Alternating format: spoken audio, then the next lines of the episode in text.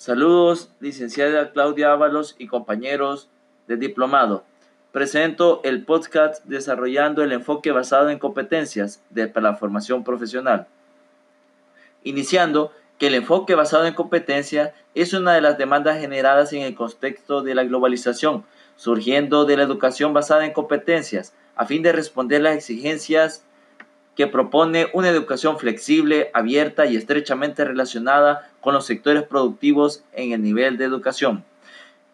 Iniciando con la primera pregunta, explique tres cambios que debe integrar el docente en su metodología desde el enfoque de competencias y el por qué.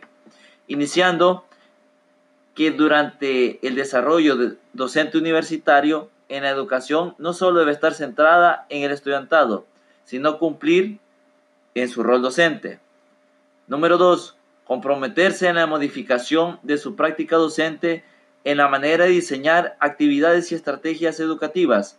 También su planeación no centrada solamente como un requisito administrativo o en un papel, sino como un referente en cómo conducir el estudiantado en una consecución de sus objetivos y propósitos durante su vida.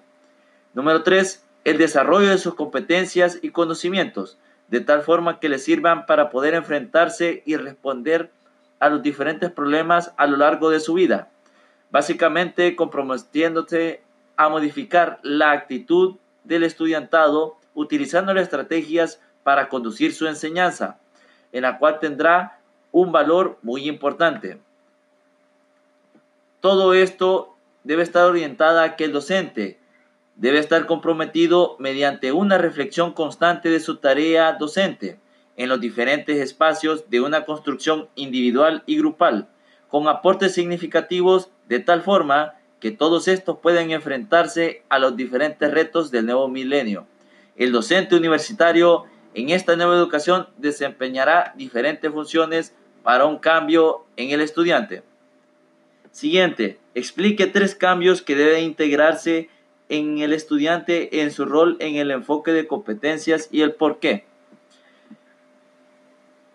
La educación basada en este desempeño pasa a ser parte importante del aprendizaje, iniciando en poner énfasis en una actitud del estudiante, quienes deben de dejar de ser pasivos y de ser receptores, pasándose a convertirse a miembros activos y coprotagonistas y responsables de su propio aprendizaje.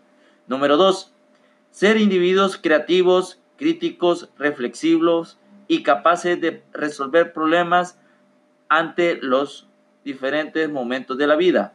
El aprendizaje ya no solamente de texto o discurso del docente, sino que hace también profundamente en el contexto de la cultura y el aprendizaje en lo largo de su vida. Número 3.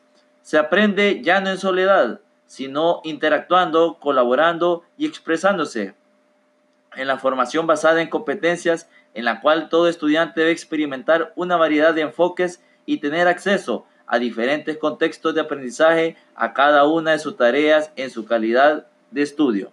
Muchas gracias y todos saludos.